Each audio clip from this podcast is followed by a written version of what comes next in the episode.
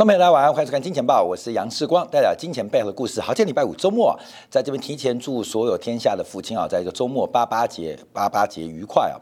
好，我们看到在礼拜五的下午当中，我们看第一个美元出现了转强，那黄金的一七九五即将跌破。那我们看到，特别是过去这四十八小时之内，美国国债的利率出现瞬间的一个 V 型反转，引发了市场上进一步波动或变化的可能跟变呃这个迹象。那当然，稍后我们会在晶体感部分为大家做进一步的解读。从美元转强，欧元的在两个礼拜之前的利率决策会议，到黄金的破线。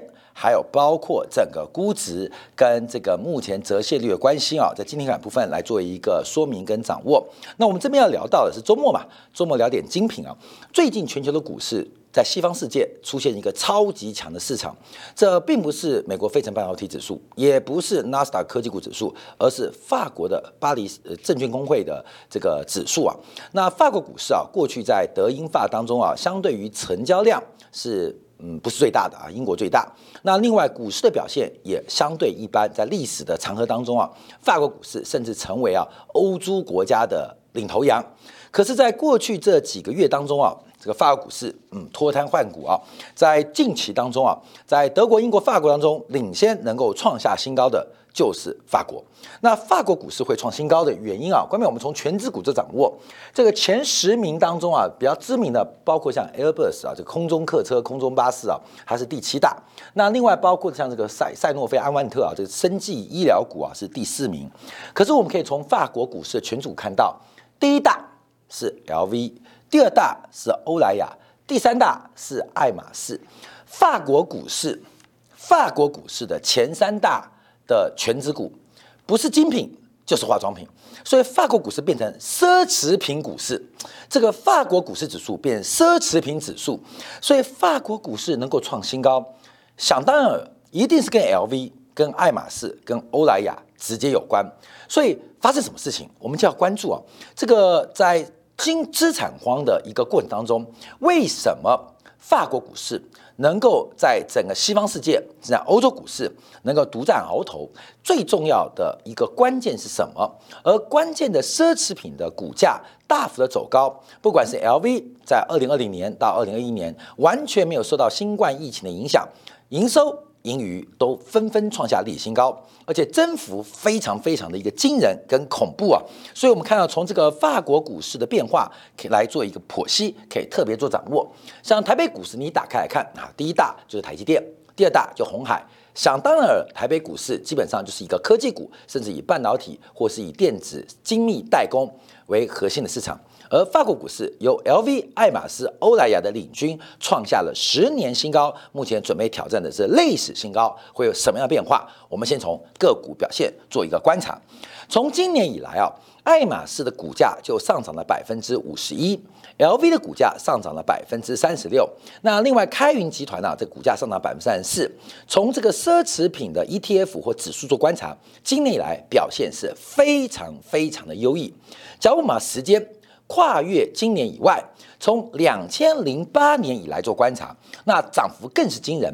从二零零八年一月，包含了次贷危机，所以从二零零八年一月，我们等于跨越了几个，不管是美国次贷风险、欧债风暴，到最近包括美国的升息，到川普，到新冠疫情，不为不管有多少的困难，这个精品股的股价都不断走高。爱马仕从两千零八年一月到现在，股价涨幅是百分之两千一百五十二，也就是这十三年时间，爱马仕的股票涨了二十一倍。LV 的股价也不遑多让，从二零零八年十一月次贷海啸以来，涨幅是来到了百分之一千七百四十二，涨幅是高达十七倍之多。所以啊，这个法国股市啊，为什么会那么坚强？爱马仕给 LV 随着市值不断的膨胀，慢慢影响到整个法国股市的结构，也吸引了更多对于奢侈品或奢侈品背后的企业投资人的一个企图心跟欲望。所以，我们从这个股价表现当中，它是非常非常优异。假如拿来跟美国股市做对比啊，那美国股市它是 FANG 啊，从这个五大科技股的 Google 来跟他们做比较，其实 Google 从两千零八年以来涨幅也是很惊人。百分之九百上涨了九倍之多，可相对于爱马仕或 LV 来讲，感觉哈，Google 的涨幅只有爱马仕的一半不到。所以什么样的原因让奢侈品的个股能够涨幅跟报酬率大幅超越？或是追赶科技股，这是我们今天所要做的一个经济学的一个简单的分析，让大家了解到这个市场上的变化。宏观经济有什么重要性？我们再次跟大家来炫耀啊！去年八月份，我们通过宏观经济的分析，从供给的还有需求的价格数量弹性来进行货柜航运股的一个观察，再从垄断行为来判断整个航运板块。景气的潜力，在去年八月初，去年八月初，那今年报是在整个华人世界啊，是群当中最早压住哈重压航运板块的未来性。我们并不知道它一年报酬率可以达到数十倍之多，完全不能想象。它涨一倍，我们就很能很惊讶了；它涨半涨五成，我们就很意外了。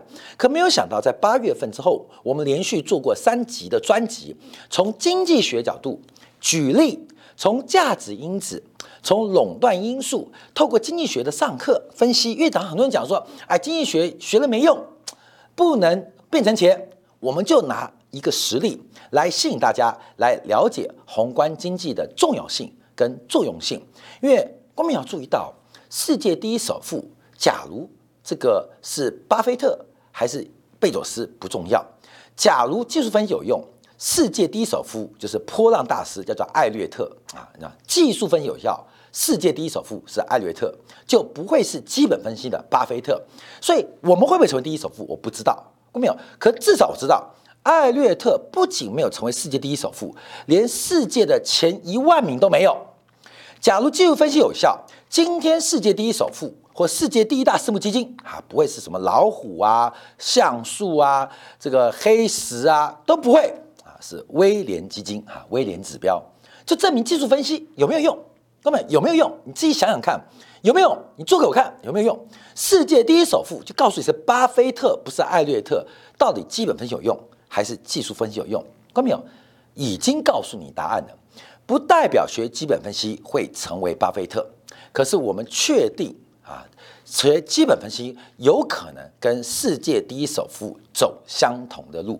那技术分析会不会成功？我不知道。可是技术分析，不管是威廉指标的威廉还是艾略特，他们的人生基本上都是很复杂，甚至很多波折的。那你要走什么样的路？关没有？你要走什么路？自己做选择。所以这是我们去年八月份啊，把经济学的很多含义，把财务金融的一些分析，其实我们那时候主要是讲经济学啊，来实证到股市的投资当中。没有人敢航运股。可是我们从这个垄断行为的变化，从价格弹性跟谈判能力，呃几几种不完全经济市场的形态来分析这个族群跟这个板块未来的发展是非常有潜力的。去年八月份，其实说起来，金钱豹的观众包括金海观众，大家都可以见证了。所以，观众朋友，一年能够透过宏观经济，透过知识性来帮助你投资，来帮助你理解市场，不是件很成功的事情吗？不要说一年抓到一次，十年抓到一次就不得了了。那也不要说从头报到尾，从鱼头吃到鱼尾，你中间吃到鱼腹，或中间吃到鱼肉，基本上都是非常惊人报酬。这就是基本分析的能力。所以，我们今天啊要分析 LV、爱马仕甚至开运集团。为什么能够出现狂飙，能够大涨？我们都知道，它做奢侈品。我们做金钱报是带你了解金钱背后故事，而这个金钱背后故事，并不是单纯只有八卦而已，更重要的是它中间背后隐含的经济的一个价值跟意义。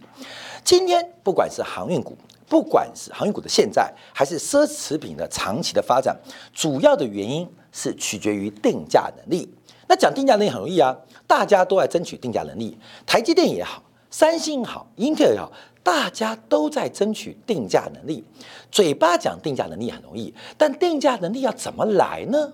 为什么一个鳄鱼包在路边摊就是八百块、两千块一个，进了 LV 的店、爱马仕的店就是八万、十八万、二十八万起跳？同样是鳄鱼皮，同样是晶片，为什么就不同的厂商有不同的定价能力？其实关键。在于价格弹性，那价格弹性我们一般叫做供给跟需求两方面的。什么叫做价格弹性？我们的小编也做得很好啊，就是每价格价格每块每价格啊每变动百分之一，数量会变动多少？数量会变动多少？价格弹性就是价格变动百分之一，那供给的数量会增加多少？价格变动百分之一，那需求的数量会变动多少啊？也就是一个东西涨了一 percent，那消费者面对上涨东西，它会不会减少消费啊？当然会嘛。所以基本上它是一个负相关，需求的价格弹性。就基本上，我们用负相关来形容，供给弹性刚好相反，这跟供给弹性、供给曲线跟需求曲线，一个是正旋律、负斜率有关呢。那供给啊，基本上你价格走高，能不能刺激生产厂商大量的生产，这是供给弹性。那什么叫做弹性？指的是价格弹性。什么价格弹性？就是再次强调，价格每变动百分之一，数量会变动多少？数量会变多少？那这个变化就是零。负相关，或在零跟一之间，或大于一的一个变化。那所以我们做的这个观察，基本上就是供给弹性大的产业，需求弹性小的机会。所以我们选股啊，就是挑产业，就是什么产业供给弹性大。那供给弹性大，就是价格只要涨一 percent，数量可以生产两 percent；价格涨十 percent，数量可以增加三十 percent。那代表价格跌一 percent，它可以迅速减少两 percent 生产，代表这个厂商有充裕的时间跟弹性来面对市场的价格的变化。啊，这不听起来不错哦。可供给弹性跟需求弹性不一样，因为需求决定价值，供给决定价格。只有供给弹性的优劣势不足以。完全的判断它的投资价值，需求决定价值，供给决定价格，所以供给弹性越大或越小，基本上会形成厂商的优势跟劣势的基础。关键在于需求弹性，需求决定价值。假如消费者面对价格的波动，它的消费数量不能随价格的波动百分比同步的增减，可能是大，可能是小。大的代表消费者具有强大的谈判能力，那小的代表消费者只能被迫接受价格的变化。价格上涨百分之十，可是消费数量减少不到百分之十，我们就可以视为这个需求的价格弹性相对是比较小的。甚至我们看到有的需求的价格弹性趋近于零，像什么？像自来水。像空气，假如空气有价格，假如自来水有价格，像电力有价格，基本上观众朋友非常的被动。为什么？因为我们对于这种生命维持的需要是没有谈判能力的。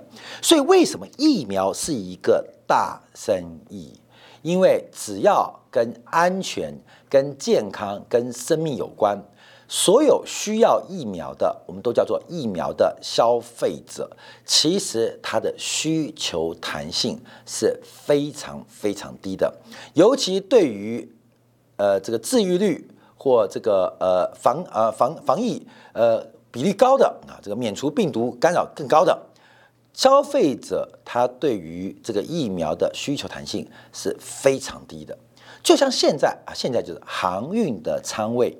航运的仓位，消费者非常被动，不管如何的涨价，消费者是无法减少消费数量的啊。这个谁会要航运啊？可能厂商、出口厂商、进口厂商会需要定仓位，可是非常被动。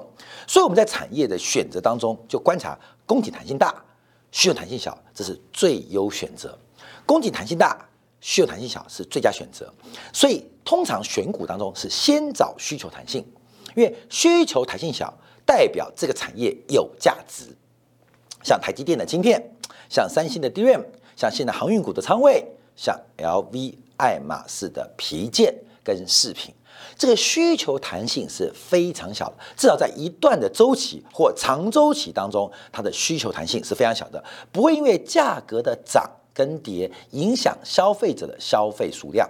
在这个基础当中，我们在找供给弹性，所以去年八月。大家问我说：“世光，为什么你可以知道航运股有那么大的潜力？第一个，这种物流成本或物流业者、消费者的物流成本，其实的比例是非常低的，相对是非常低的。所以，对于仓位，只要有需求，它的需求弹性本身就不高的。再加上供给端形成了三大联盟的寡占跟垄断，使得供给弹性制约需求弹性，它变成了一个很特别的结构。那等待什么？就是你我们用对的事情，好事会发生，好事就会发生。一旦出现任何的变化，在需求弹性极低、供给弹性哎相对有变化的过程当中，我们就看到很多的航运板块这个产业它出现非常惊人的报酬率。所以我们看到这个精品股，它本身它的需求弹性就非常低。我们不要讲 LV、爱马仕的供给弹性大不大，但对于精品的追求，它本身的价格弹性是非常、非常、非常的低。你知道像什么吗？像坐月子中心，最近台湾啊，那个台北市长柯文哲去打那个核心啊，我跟你讲，核心啊，基本上医术很棒，医疗的品质也很好，可基本上。它是完全吃死消费者，你知道什么意思吗？我常常看到一些朋友就说，核心嘛是坐月子起家的，那因为现在少子化，很多的太太就生一个，那每次生的小孩就说，那生完之后我要坐月子怎么办？婆婆妈妈不愿意帮我坐月子，那我一辈子只生一个，只坐一次月子，月子做好对中国人来讲是一个很重要的一个关键体质疗养的时刻。好，这种绑架。作为老公就非常被动哦，老婆有点贵，核心收费超级贵，比五星级饭店贵的不得了，而且那个月子餐就跟庙里面的素食餐差不多，可是是那个庙里面的素食餐的一百倍的报价，这个能不能省一点啊？你不爱我，你不知道坐月子很重要吗？好快被绑架，所以像核心这种诊所，它的医疗品质好，定价高。主要的原因是来自于需求弹性很低，它需求弹性低的原因是透过坐月子对于中国女人坐月子的重要性，而且少子化过程当中绑架了消费者，绑架的不是女生哦。绑架的是女性背后的先生跟老公。啊，所以八八节爸爸都很辛苦，所以奢侈品也是一样，它基本上它绑架的不是直接消费者，它绑架的是消费者背后的消费者，甚至我们可以提到一个重点，这是多层消费习惯就是买了 LV 的消费者本身它就变成消费品，他在追求下一个消费者来消费它，光美，你懂意思了吗？就是一个人。用了精品之后，他从消费者的角色转变成一个商品，等待下一个消费者来消费它。光美，你懂意思吗？就是是多层消费。所以，L V、爱马仕他们的商业逻辑，并不是要针对第一线消费者来消费，背后第一个是第一层消费者的消费的呃需求弹性之外，还有消费者背后的消费者，很多人叫做这个包治百病嘛。女人是包治百病嘛，买一个包什么毛病都没有，包治百病。所以爱马仕 LV 它其实比疫苗更有效，更有效。那对于男人来讲，包治百病啊，这个特效药可以安抚自己的配偶，安抚自己的爱人，安抚自己的情人，基本上这个价值是无穷无大的啊。男生女生吵架，我跟你说受不了，疯掉，你知道吗？你爱不爱我？呃，爱你，你敷衍我；不爱你，你不爱我啊，各位很麻烦。所以它这个需求弹性非常小，因为它已经拉到一个非常高的一个水准了。所以这个价别的价格的变化已经变不重要，而是需求弹性非常小。那我们再进一步分析啊，有的呃，在经济学当中啊，这个很多财货有分成正常财、有劣等财，还有包括计分财，还有奢侈品，指的就是进一步的推升。一般来讲，这时候讲的就是所得弹性。所以刚刚观众应该听懂需求弹性跟供给弹性之外，这是在加了一个变数，叫所得弹性。什么叫所得弹性？就是根据所得的增加跟减少对于消费数量的影响。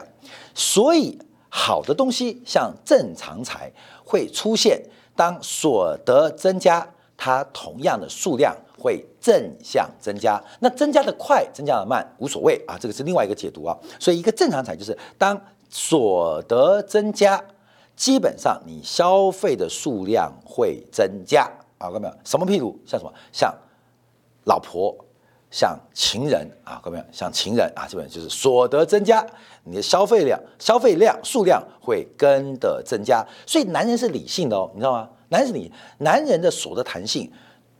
爱女人就是女生叫正常财哦，女人叫做正常财哦，看到没有？所以你老老公他今天呃功成名就，赚到大钱，他开始外面认识女朋友，认识小三情人，你老公是正常的哦，而且不是他正常，是你是正常财。女人对于男人是正常财，假如你老公赚越多钱，升得越来越官，他只爱你一个，甚至开始越来越少陪你，代表什么？你是劣等财。随着所得增加，消费数量不增反减，你就是劣等财。好，在电视机观众你就要知道，所以我们电视机啊，我们自己采样，其实大概这个呃男性观众比较多啊，大概占了快八成啊。你把这个学会之后，可以说服你老婆，为什么我会认识新的异性朋友？因为你是正常财，你不是劣等财。难道你是劣等财吗？你当然不是，你是正常财。所以男人的所得增高。拈花惹草，关没有？那是我们在文学或道德上或法律上的限制。可从经济学当中，基本上是认为是正常财，而且舍得越高，消费数量弹性越大，快速拉高的，代表是奢侈品。所以女人对男人是正常财，而且是奢侈品。可是女生常常把自己当做劣等财啊，劣等财，甚至糟糠之妻，叫做。计分财，也就我们在补充计分财，所以所有的我们生活的行为都可以由经济学来解释，都在记显示。这个解释不是合不合法律跟合不合道德，为什么人会有这种决策？这种决策不单单是投资，不单单是投机，不单单是生产，不单单是消费，而是人的所有决策都跟经济学的分析会产生关系。所以讲啊，经济学是社会科学的天王。社会天科学的顶级就是经济学，因为所有的行为只要有决策，当你出现判断，不管是是非题还是选择题，都跟经济学有关。好，所以我们观察这个正常财就是所得越高。消费数量会跟着走高，不代表是所得增加一 percent，数量增加一 percent，只是说所得增加，你的数量消费会越来越多。劣等才是所得增加，消费数量会减少啊。各位就是分两边，在正常财当中出现了一个叫做奢侈品，奢侈品就是所得弹性它的增加，所得的价格。所得的收入基本上跟数量的关系，它会出现一个快速的扬升。当你所得超过一定水位或增加到一定速度之后，你会忽然对这种商品出现巨大的需求，而这个需求来自于欲望，来自于其他问题的排除啊。男生买包其实不是欲望，是为了很多问题排除嘛。因为包治百病，全世界最厉害的医药厂，并不是什么啊呃赛诺菲啊。辉瑞啊，莫德纳，关没有？你看莫德纳涨多少？涨三倍嘛。人家 LV，你看爱马仕涨二十一倍嘛。真正的医药股不是治我们肉体疾病，是治心病的。所以医药产业最高等级就是我们今天讲的爱马仕跟 LV。所以我们在扩大法国股市，完全创新高，因为它除了有药品，还有化学制药，除了有基因。有化学制药，有完整的化学工业，而且提高 upgrade 到一个层次，连精神用药 LV、爱马仕都有，所以法国股市成为全球过去那些涨幅最大、最强的一个市场。好，各位，我们时间关系，我们就提到这边啊。因为从整个定价逻辑，呃，中间开了很多玩笑啊，但基本上主要原因是让大家了解，我们在进行投资决策的过程当中，你人生有很多决策，你可以用经济学来做分析，来做一个合理化或进行一个判断。那更多的决策当中，不管是价格的呃需求弹性，或是供弹性，更重要是所得弹性的变化，我们可以做很多判断，包括了人均所得超过一万美金，对于汽车消费量大增；当人均所得超过两万块美金，对于旅游，对于很多的这个出外就极大的需求；当人均所得超过了四万五万，对于游轮的，对于坐游轮的需求大增，这叫所得弹性，这些都是正常财。必然发生的过程。透过法国股市创下新高，让我们理解，在全球资产化的环境当中，有一个国家，它特殊的上市公司的组合，创造了一个西方文明的新境界。随着资产化加剧，到底法国股市会走到哪边？我们休息一下，要回来从实质利率跟折现率的角度来做观察。当黄金一七九五跌破。